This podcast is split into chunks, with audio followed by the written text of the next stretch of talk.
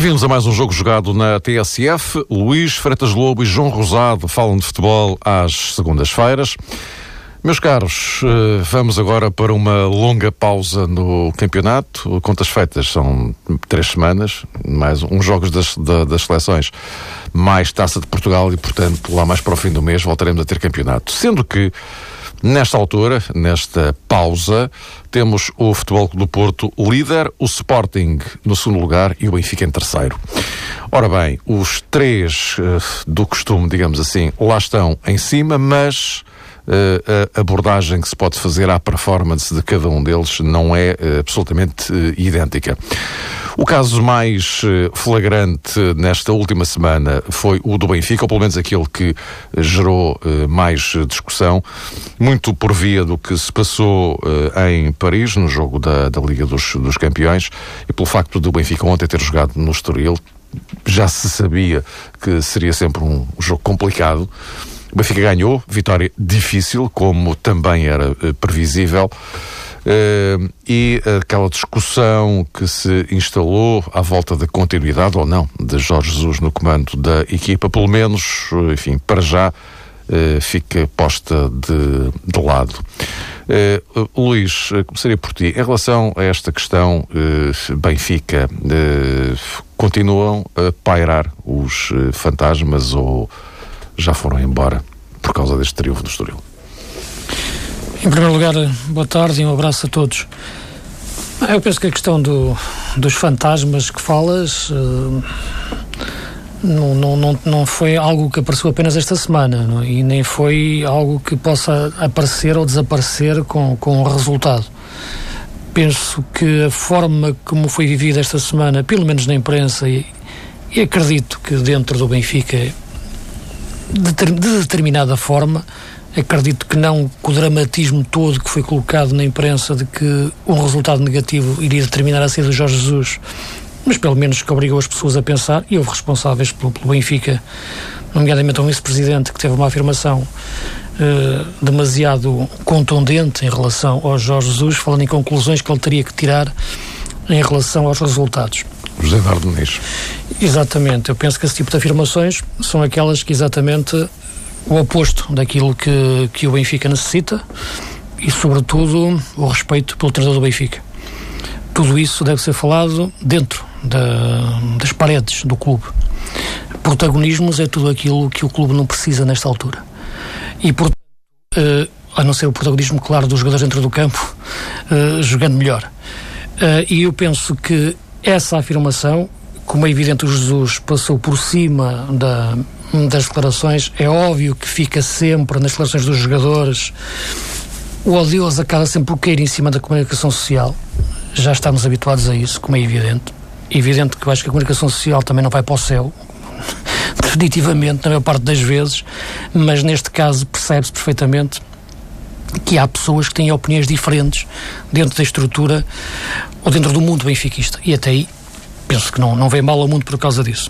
Agora, o que eu acho é que uh, indiretamente àquilo que tu colocas a tua, a tua, em relação à tua questão, eu penso que o problema não nasceu esta semana, nem o problema poderia ser resolvido esta semana. Eu penso que o problema já vem, vem da, época, da época passada, já falámos muito sobre, sobre isso. Nós podemos analisar hoje o Benfica sobre dois prismas. O prisma que é futebol puro e simples, e debatermos as questões, as opções do, do Jorge Jesus. Outra coisa é debater o Benfica em relação àquilo que foi as condições com que o clube começou esta época.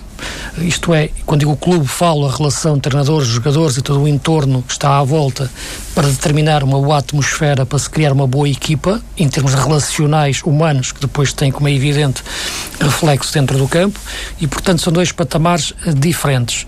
Uh, e penso que aquilo que, que, que tem falhado tem sido, sobretudo, esse plano de comunhão entre todos os elementos de, daquilo que é o futebol do Benfica. Eh, eu ver hoje o Jorge Jesus no banco e ver o Jorge Jesus no banco no início, quando ele chegou ao Benfica, nos primeiros anos, nos dois anos, para não ir mais longe, até em alguns meses da época passada, mas sobretudo esses primeiros anos, e vê-lo hoje, vê-se perfeitamente que, que é um homem diferente na relação que tem e no sentimento que tem uh, dentro de, do cargo que ocupa neste momento. Uh, e, portanto, e ver inclusive diz, a forma como encarou a derrota frente ao Paris Saint-Germain, que é uma grande equipa sem dúvida nenhuma, mas não pode ser uma equipa que, que está a ganhar 3-0 aos 30 minutos ao Benfica e o treinador encara isso com tanta normalidade. Isso, isso penso que, que o Jorge Jesus não o pode fazer sobre, sobre forma alguma. Penso que a equipa ontem, dentro daquilo que foi o jogo, e já de semana passada dizia que não, não se deve fazer todas as semanas uma análise de fundo sempre a todas as equipas, seja o Porto, seja o, seja Sporting, e procurar respostas conclusivas para, para, para, para uma época inteira. Nem prática aquilo que está a acontecer, porque cada jogo tem, tem a sua história. Agora, o jogo ontem foi, foi de uma intensidade mais baixa. Penso que este Estoril esteve muito longe, na minha opinião, daquele Estoril que, que, que apareceu contra o Porto, por exemplo, em termos de velocidade, em termos de criação de oportunidades. O João ontem, não, não queria estar a antecipar-me aqui, o João, mas o João ontem referia, quando comentava o jogo, que notou-se um pouco o desgaste. Sim, de, talvez. Quinta-feira da Liga Europa. É? Embora, embora contra o Porto também vinha de facto de um jogo na quinta-feira, que era o jogo com o Sevilha, mas é diferente jogar em casa mas de jogar fora. Viagem, é, é, tem a ver muito com Pois, sim, é, a, a, a, dispersão dos jogadores, não é? é diferente, até sobretudo a este nível, não, não, não há tanto o hábito de jogar como as europeias, ir fora a, a República Checa, portanto ali cria-se ali um ambiente hum, diferente. Mas portanto, o jogo foi acabou por, por moldar-se, na, na, minha opinião, à medida que o Benfica precisava nesta altura para, para o ganhar acabou por ganhar sem conseguir mostrar em nenhum momento uh, o controle total do, do jogo, uh, pelo menos no sentido de dimensão Benfica, porque estamos a falar de, de um grande, mas penso que, que, que o regresso de Matic atrás, embora esteja muito longe da sua melhor forma, reequilibrou um pouco a equipa com a questão do Enzo Pérez. E eu penso que, falando de futebol mesmo, que é aquilo que eu mais gosto, uh, eu penso que, que há jogadores aqui que, que têm que se perceber um pouco aquilo que o Jesus quer deles, até porque a época passada eram jogadores muito importantes. É verdade que o que Salvio se lesionou é uma baixa tremenda, mas o Alan John na época passada foi decisivo em muitos momentos da época e estava a jogar bem, estava a evoluir nesta época parece que o Jorge Jesus praticamente não, não, não conta com o jogador, não, não, tem, não lhe tem dado pelo menos mostras de confiança em relação àquilo que ele pode ser. Ele acabou por entrar ontem, eh, devido à lesão do Markovic uh, e vê-se que não é o mesmo jogador, com, ou pelo menos com a mesma atitude e confiança uh, no jogo. Penso que o Gaetan em zonas centrais é quando o Benfica aparece melhor sinceramente, é quando eu vejo o Benfica mais equilibrado, mas este Benfica e todas as equipas de Jorge Jesus no Benfica sempre foram equipas muito fortes pelos flancos. E a verdade é que neste momento o Benfica não tem extremos. Isto é, extremos puros. E é por isso que eu falo no Alan John. O Markovic não é um extremo. O Gaeta é um homem que pode jogar sobre uma ala, mas não é aquele extremo de velocidade à linha, mas pode jogar mais aí. Mas como eu gosto mais de ver jogar no centro, penso que falta um jogador nessa posição para terminar e para dar a palavra também ao João e para, sim, para abrir, um pouco, para abrir um pouco a conversa, só uma questão é que a facilidade com que se muda de opiniões e, e de, de, análises. E, e, e, em nome da coerência, eu quero dizer uma coisa. Eu penso que o Feiza acho que é um excelente jogador, acho que é um bom jogador. Uh, e, quando o Benfica ganhou o Anderlecht, eu praticamente li em todos os jornais que de facto tinha-se encontrado finalmente o equilíbrio para o meio-campo do Benfica. Passado 15 dias, o, o, Benfica perdeu um jogo e empatou outro, e de facto o Feiza já não, não garantia nada. E portanto, eu quero dizer que uh, é verdade, de facto, o Feiza não teve bem naqueles jogos e a questão do Matites, como já aqui disse, é estranha, porque o jogador adiantou-se no terreno e, e, não rendeu a mesma coisa. E acho que o, que o Jorge Jesus, embora fosse a lesão do Feiza que terminou esta alteração, mas penso que ele teria feito mesmo sem essa, sem essa lesão. Hum. Analisou a situação e, e corrigiu e pôs o Matisse atrás e regressou o Enzo à zona central, que tinha ido para a faixa até para a lesão uh, do Sálvio. Pelo que penso que nessa situação as pessoas também têm que ter um bocadinho da, da noção das coisas. Isto é, é natural um treinador experimentar determinada coisa, está a resultar, depois se a coisa já não está a resultar, mudar e voltar à plano inicial. Portanto, isto acontece no Benfica, como pode acontecer no Porto ou no, ou no Sporting, vou falar nos grandes, uh, nos, nos clássicos grandes. Uh, e, portanto, penso que uh, são jogadores que podem jogar na, nas, nas, três posições ali do meio campo. Há ainda o André Gomes e, portanto, esta opção agora de voltar o Matites para a posição foi, foi, foi bem pensada e experimentou-se o Matites a 8, que foi onde sempre jogou, não resultou e o, Jesus corrigiu. Portanto, eu penso que, que as críticas que foram feitas ao Feiza na última semana são no mínimo incoerentes com aquilo tudo que foi dito na, na semana anterior e, e eu gosto de ser coerente posso não ser dono da verdade em nenhum momento e as pessoas também discordarem, isso é natural, porque o que eu quero é que discordem e debatam de futebol verdadeiro, mas penso que tem que existir um bocadinho de de bom senso, né? porque as pessoas não. Senão entramos aqui num, num, num terreno um bocado complicado. João, uh, ontem estiveste a comentar o jogo, enfim, disseste uh, várias coisas a propósito. Uh, agora, assim, num, num olhar mais distanciado, e, e agora recentrando um, ponto, um pouco a questão inicial, a vitória de ontem não, não terá resolvido, em definitivo, algumas coisas que estão ainda a pairar naquele, naquele Benfica. De facto, acho que não, Mário. É, boa tarde a todos também. Uh, não, não resolveu, até por uma questão estética, porque a exibição do Benfica, do ponto de vista qualitativo, deixou muito a desejar, mais uma vez, e ainda por cima, num contexto em que aparentemente a equipa tinha tudo para ter um, rendimento uh, superior e poder, de facto, assumir o controle das operações. Isso não se verificou. O Benfica até entrou no jogo a ganhar, esteve em vantagem.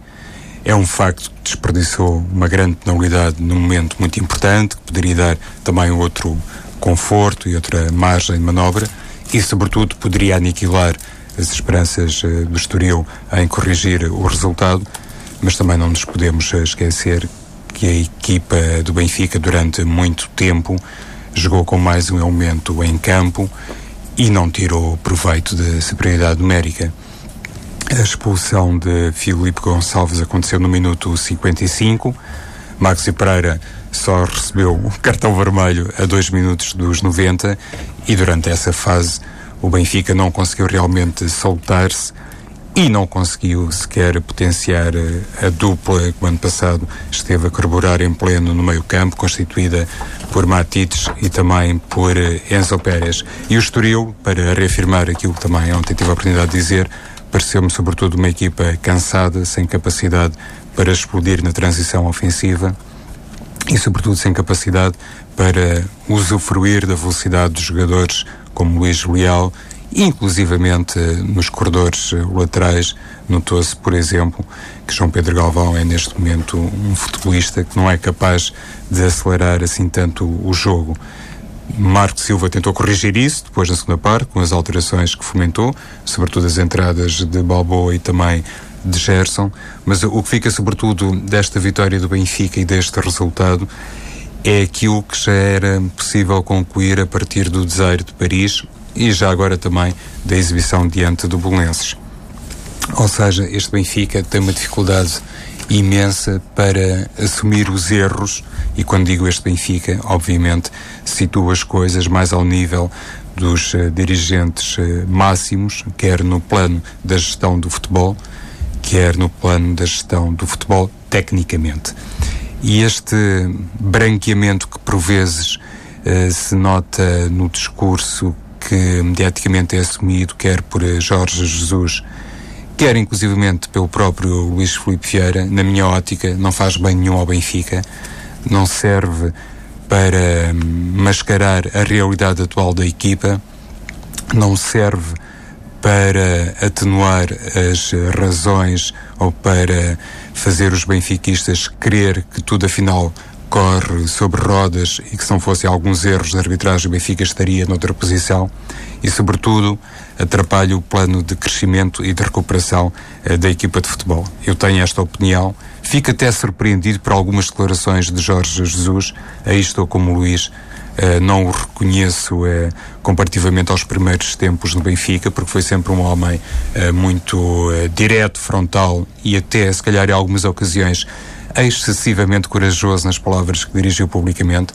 quando prometia uma série de coisas e depois foi capaz de as cumprir. E neste momento vejo Jorge Jesus muito empenhado em dizer que está tudo bem ou que o adversário foi melhor, tem mais argumentos, tem mais dinheiro, tem outros milhões, tem outros recursos e por via disso existe uma limitação e uma margem de manobra que o Benfica não consegue ultrapassar. Esse branqueamento, na minha perspectiva, só faz mal ao próprio Benfica, nem sequer coincide com algumas declarações de alguns jogadores, como por exemplo Enzo Pérez, uh, em Paris, depois de, daquela derrota uh, frente ao PSG. E, por outro lado, nota-se, há pouco o Luís falava dos protagonistas no universo encarnado, nota-se que há alguma confusão também na gestão daquilo que é a intervenção pública de determinados elementos. E digo isto porque hum, cada vez que o Benfica está numa maré mais negativa, aparece, eu diria por artes mágicas, o nome de Rui Costa e aparece Rui Costa na praça pública, relembrando aos benfiquistas que afinal ele existe, está lá e é assim uma espécie de reserva moral que o Luís Filipe Vieira vai utilizando à medida das suas necessidades. E ontem, assim que acabou o jogo frente ao Estoril, e falámos disso, Mário Fernando, o capitão da equipa, Luizão, fez questão de dizer que Luís Filipe Vieira tinha ido ao balneário. E centrou, de facto, os méritos de uma intervenção de um dirigente na figura do presidente. E fez até notícia de uma coisa que supostamente deveria permanecer enfim, uh, sob confidencialidade. Mas Luizão disse o que disse, provavelmente também instruído nesse sentido. O que eu quero, no fundo, salientar é que, mais uma vez, depois de um resultado positivo, uh, os méritos uh, dessa vitória foram direcionados para outras personagens que não para Rui Costa, que só apareceu quando o Benfica encargou alguém, só posso ler as coisas assim, para fazer uma crítica direta ao presidente do Sporting e para se pronunciar numa altura complicada na sequência do empate caseiro diante do Belenenses. É esta hum, dispersão de responsabilidades e de atribuição de méritos, na minha perspectiva, também não faz eh, bem nenhum à instituição.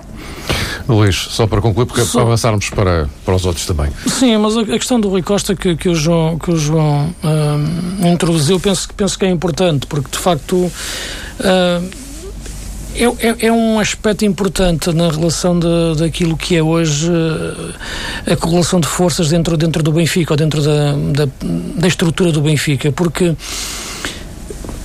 o Rui Costa sempre foi uma figura que, que começou com protagonismo e bem, quando, quando, quando chegou ao Benfica, muito pelo, pelo, por aquilo que foi, e teria que se ter imposto por aquilo que, que poderia ser fora dos relevados.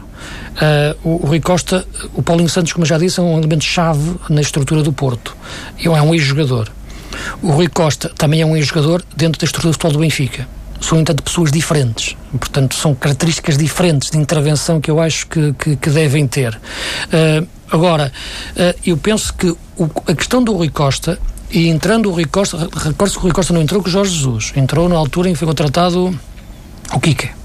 Uh, e era um tempo diferente, em que de facto havia um treinador low profile, como o Kike, e o Rui Costa aparecia como diretor desportivo, de fato e gravata, menos gravata, que ele não gosta muito de gravata, na, na, na, na bancada a partir do momento em que o Kiki vai embora e vem o Jorge Jesus, o Benfica acaba por ter uma solução e um problema, porque tem um treinador que é superior à estrutura.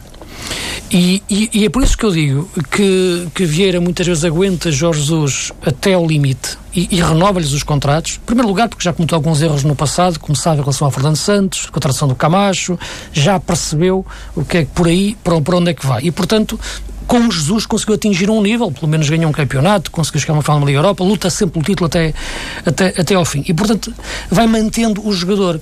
Só que o Jesus, como eu já o referi, é um elemento que devora toda, toda a estrutura. Tem um poder características que, que, olhando aquilo que é a estrutura do Benfica, que é só o seu presidente, ele fica acima da estrutura. E, portanto, isto acaba muitas vezes por disfarçar muitas lacunas dessa estrutura invisível de futebol do Benfica que devia existir para não permitir que o treinador fosse tão forte para o bem e para o mal e acaba muitas vezes por uh, tornar-se, no entanto, um grande problema, porque quando tudo fica em cima do treinador e existe esta crise existencial dentro do clube, que tem a ver muito com as relações que estão estabelecidas entre o presidente e o treinador, que, que, que o segurou enquanto que tudo que está à volta eh, coloca dúvidas, eh, é necessário então nessa altura que o diretor desportivo, o Rui Costa, tenha outra intervenção. Não o vejo, no entanto, a ter uma intervenção forte fora. Isto é, não, não consigo, isto é, não consigo ver que ele fora do balneário possa ter uma intervenção decisiva nos problemas que existem neste, neste, neste momento, ou que possam existir. Falando mais com o Presidente, aconselhando mais o Presidente, intervindo mais nas decisões. Difícil com o aspecto presidencialista que tem o Presidente Vieira. Aquilo que me parece, de facto, no Rui Costa poderia ser importante era o Rui Costa descer ao balneário. E tem-se falado muito na questão do Rui Costa no banco ou não, eventualmente. E por isso eu falei muito no, na questão do Paulinho Santos, do Porto. É que se o Rui Costa quisesse ser outra coisa dentro do Benfica, que não aquilo que é agora, se ele quisesse verdadeiramente puxar o estatuto que tem, balneário de Milan, balneário de Fiorentina, balneário de Benfica campeão nacional, de, de, mística do grande Benfica dos tempos passados, no tempo de, de que ganhava campeonatos ou que, ou que andava lá em cima de uma forma clara.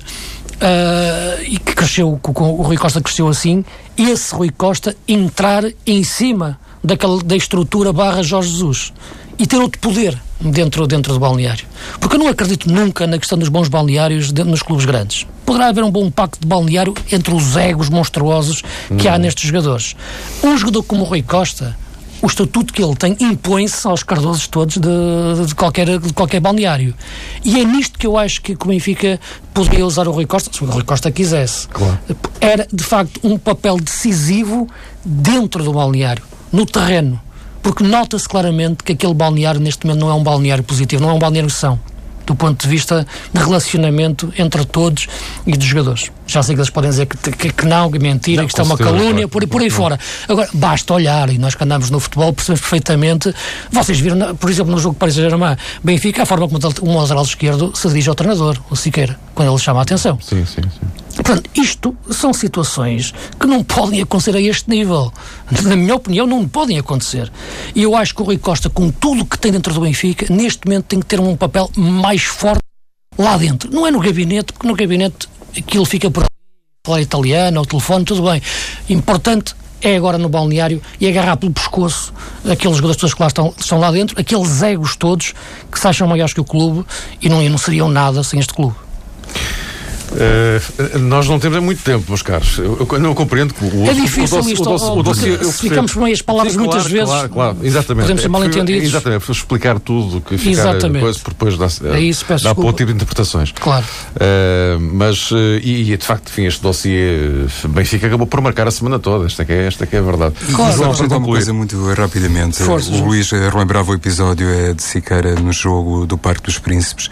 voltamos sempre ao mesmo. A partir do momento em que o Benfica se decidiu, eu vou dizer assim, se decidiu por esta coabitação entre Oscar Cardoso e Jorge Jesus, a partir daí, evidentemente, que as coisas ficaram uh, mais uh, descontroladas. E, inclusive, houve aquela declaração pública de Luís Filipe Vieira dizendo que se tivesse que optar entre Cardoso e Jorge Jesus, se eventualmente recebesse um ultimato para tomar uma, uma escolha, para se decidir por um deles, Quer dizer, esse tipo de raciocínio que depois foi assumido por Luís Filipe Vieira também não ajudou nada Jorge então, Jesus. Claro. É, é, quer dizer, é um mar de contradições.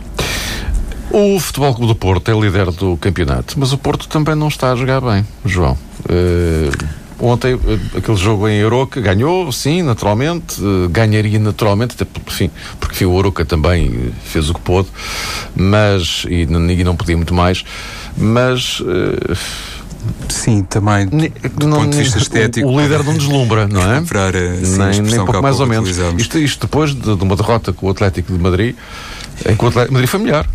Eu devo dizer, Mário, que, que nesse sentido parece-me realmente. E o futebol é uma modalidade que proporciona muito estas uh, leituras uh, quase em jeito de carrossel, não é? De, de, de alto e, e baixo. Mas parece-me que de vez em quando todos nós, eh, eu pelo menos falo por mim, temos essa tendência para uh, baixar a, fasquia ou elevá-la a patamares que não são compatíveis com a realidade de determinados clubes. E estou a dizer isto porque me parece que também existe aqui alguma dramatização a propósito do rendimento uh, de equipas como o Futebol do Porto e o Benfica. Eu bem sei, pelo menos tenho essa percepção, e de vez em quando as pessoas ensinam-me isso, que hoje em dia já não é como antigamente, quando se fazia aquelas projeções para um rendimento máximo em fevereiro, março, abril, quando as equipas estavam nas competições europeias eh, mais empenhadas e provavelmente também envolvidas em objetivos mais nobres. Hoje, a realidade de uma época eh, desportiva aquilo que tem a ver com a chamada periodização tática não se encerra uh, num único mês e nem é possível apontar baterias para um comportamento uh, a 100% ou 200% e depois pensar que durante outra fase mais escura, as equipas podem ser suportadas por resultados de 1 a 0 e, sobretudo, o resultado em si até nem seria mal todo, mas sobretudo suportadas por exibições menos consistentes. Os treinadores têm outras uh, responsabilidades, outros uh, critérios e sabem, evidentemente, que todos os dias, se calhar todos os minutos, estão realmente debaixo de uma grande pressão. Mas parece-me também que as equipas grandes no futebol português sofrem de um problema estrutural que não tem especificamente ou exclusivamente a ver com elas. Porque, de facto, o grau de oposição, o tipo de desafios que lhes são propostos vamos dizer, grosso modo, semanalmente, não permitem também aos treinadores das equipas com outras uh, credenciais uh, puxar sempre pelo máximo dos recursos. E o Futebol do Porto, como o Benfica. Sim, mas em relação ao Porto, concretamente, uh, eu percebo a tua ideia, mas ainda não se percebe muito bem o que é que o Paulo Fonseca quer fazer. Eu não sei, é a minha ideia, vivendo de fora, não sei. Aliás, ontem, ontem Defur fica no banco entre a era. Uh, a partida poder-se perceber, bom, há aqui uma mutação, que, mas depois o efeito prático, enfim, também. A equipa do Futebol do Porto, eh, Mário, parece-me que está ainda a tentar eh, enquadrar eh, jogadores como Herrera e também Quintero. Essa parte não está resolvida todo. Aliás, muita gente, a começar aqui pelo teu caro amigo, estranhava este atraso uh, na emergência de Herrera. É verdade isso mas o Futebol Clube do Porto, a partir eh, do momento em que for capaz de conseguir obter melhores resultados do ponto de vista estético, em que tiver competência para isso, assim é que se diz, se calhar é uma equipa melhor. Mas há realidades numa competição que muitas vezes entroncam com responsabilidades que têm a ver com os compromissos externos. Ou seja, o Futebol do Porto teve um jogo diante do Atlético Madrid em que, na minha opinião, uh, não merecia de facto perder. Independentemente da boa resposta, há pouco salientavas isso, Mário, o Atlético Madrid deu na partida e da reação na segunda parte, foi muito consistente demonstrou ser uma equipa grandíssima a nível internacional, mas o Porto fez realmente um jogo, uh, na minha perspectiva, notável, sobretudo uh, na, primeira, primeira parte. parte. Na primeira parte, correto. Depois, não é possível, porque há realmente assuntos para resolver uh, no Porto, ter um rendimento durante os 90 minutos igual e, sobretudo, fazer a transferência desse rendimento mais uniforme para a realidade portuguesa. E eu acho que nesse campo Paulo Fonseca merece alguma margem de manobra porque pedir neste momento mais a uma equipa como o Porto se calhar seria demasiado e todos nós estamos recordados. Isto nada tem a ver com a inexperiência ou a juventude de um treinador como Paulo Fonseca. O Porto de Carlos Alberto Silva foi durante dois anos uma equipa sempre condenada do ponto de vista estético. Ninguém fazia uma, uma avaliação muito positiva e, no entanto, os resultados apareceram. Não sei se isso é a única coisa que interessa no Dragão, mas uh, desconfio que para os adeptos do futebol do Porto, não. Tem pois que se não, reunir não, as duas não, componentes, é, é, um facto. Luís, eh, e já estamos aqui eh, literalmente contra o relógio. Uh, Luís, uh, o Paulo Fonseca ainda não resolveu estes problemas? Não, não. Eu acho que é um problema, no fundo. Dentro do 11 há um problema, que é aquele elemento intermédio que vive entre o Fernando e o Lutos. Uhum. De facto, esse aspecto é aquele mais, mais delicado taticamente de mexer, porque também foi de, foi de lá que saiu o homem que, que mandava na equipa, que era, que era o Moutinho. E, portanto, a partir daí, o, o, o, Paulo Fonseca tem experimentado várias opções. Tem procurado vários jogadores para, para interpretar as suas ideias. Primeiro o Josué, depois o, o Defur, já contra o Vitor de Guimarães recuou um pouco o Lutos para, para jogar o Quintero a 10, uh, e agora apareceu o Herrera frente, frente ao Aroca são todos jogadores diferentes, o que eu referi, pelo que dão dinâmicas diferentes à mesma, à mesma posição. Mas o problema é que nenhum deles é Moutinho. Não, nenhum deles é Moutinho, mas... Portanto, isto ameaça arrastar-se ou... Não, isto, isto tudo, tudo, depende como, uhum. como, como, o Paulo Fonseca quer jogar também. Porque há uma questão muito importante, é que que é a questão dele querer hoje que aquele segundo médio jogue mais próximo do, do Fernando, que é uma coisa diferente daquilo que queria o, o Vítor Pereira, uh, chamado duplo pivô. Que não existe no papel do ponto de vista rígido durante 90 minutos, mas vê-se que existe muitas vezes no início da saída de bola do Porto uh, desde trás. E, portanto, se o Vitor, o, perdão, o Paulo Fonseca quisesse só isso, uh, com o Defur tinha o problema resolvido. Estava resolvido. Portanto, o problema. A questão é que o Paulo Fonseca não quer só isso. E também não deve, e não deve querer, sobretudo na dimensão nacional de um Porto dominador. Aquele segundo elemento tem que ser um elemento forte a chegar à frente do ponto de vista atacante, porque o Porto sempre foi uma equipa forte no jogo interior e este ano, cada vez mais, o, o, terá, o, terá, o terá que ser, porque nos extremos, o Licá está a pegar bem, é verdade, mas falta-lhe outro extremo para jogar nessa posição. Há o Varela, mas é um jogador que também procura a zona interior e já não há Rames. E, e também o Paulo Fonseca sempre gostou do tal jogo interior forte. E, portanto, um jogador como a Herrera, como apareceu ontem, é um jogador que dá esse tipo de dinâmica mais ofensiva. Eu penso que o Porto ontem foi mais atacante pelo corredor central, mais profundo, digamos assim, que eu gosto de chamar, porque Herrera chega à frente melhor do que Defur. Defur segura melhor a bola. Agora, isto é compatível no jogo, nos diferentes momentos porque o jogo passa. Eu acho que um Porto europeu, se calhar, precisará mais de Defur, por natureza, frente a um Atlético de Madrid, por exemplo.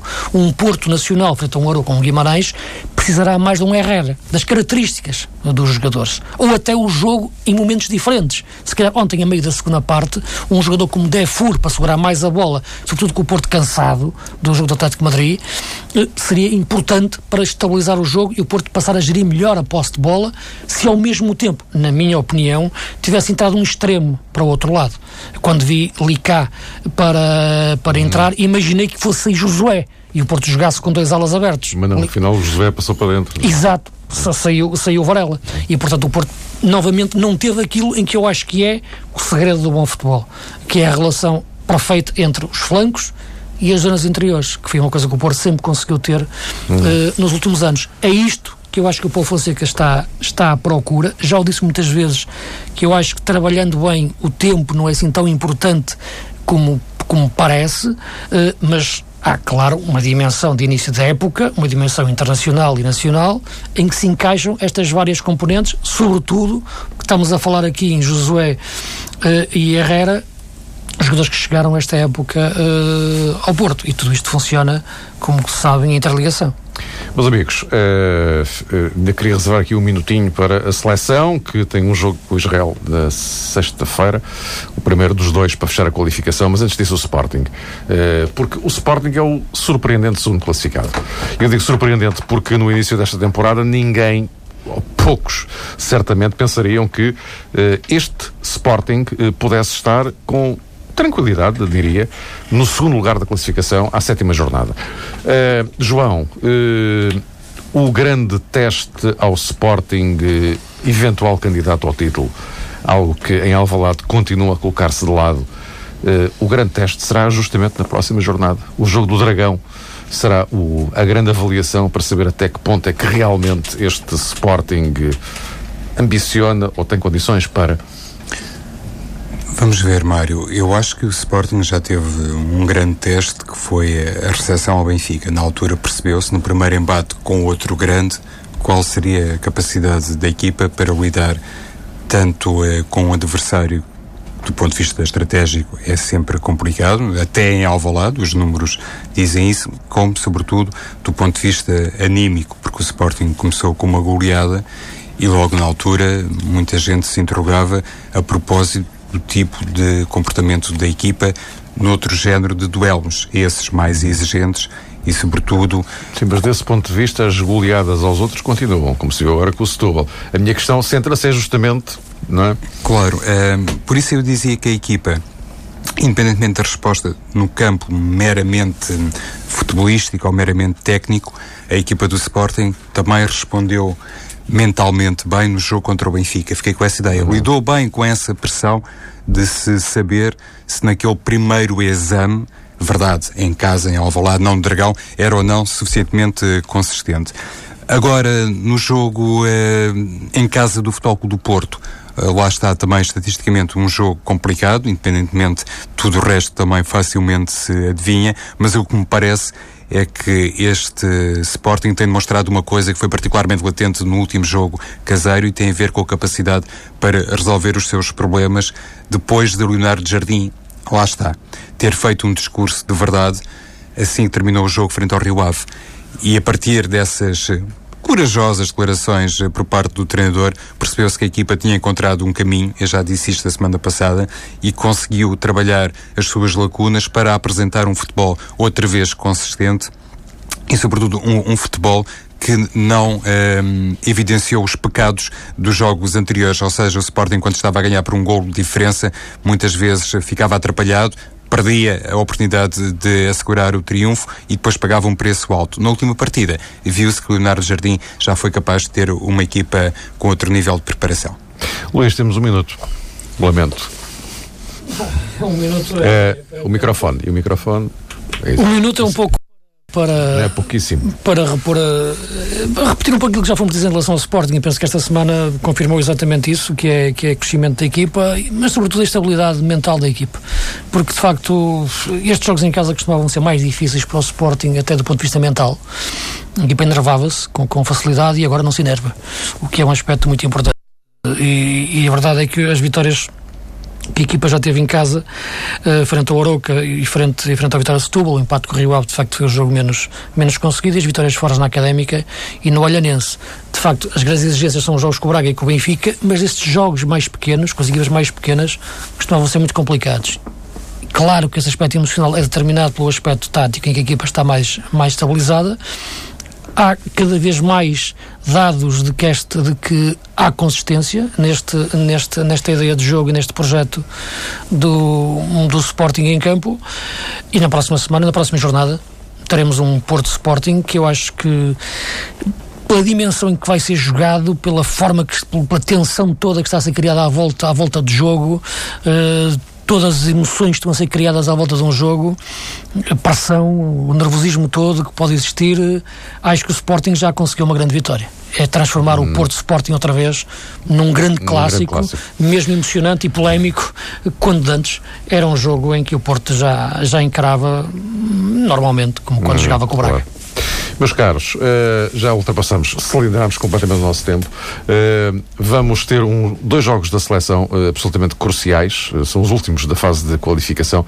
Vamos ter a próxima missão justamente entre os dois jogos e podemos fazer um raio-x entre o que foi e o que vai ser. Até para a semana.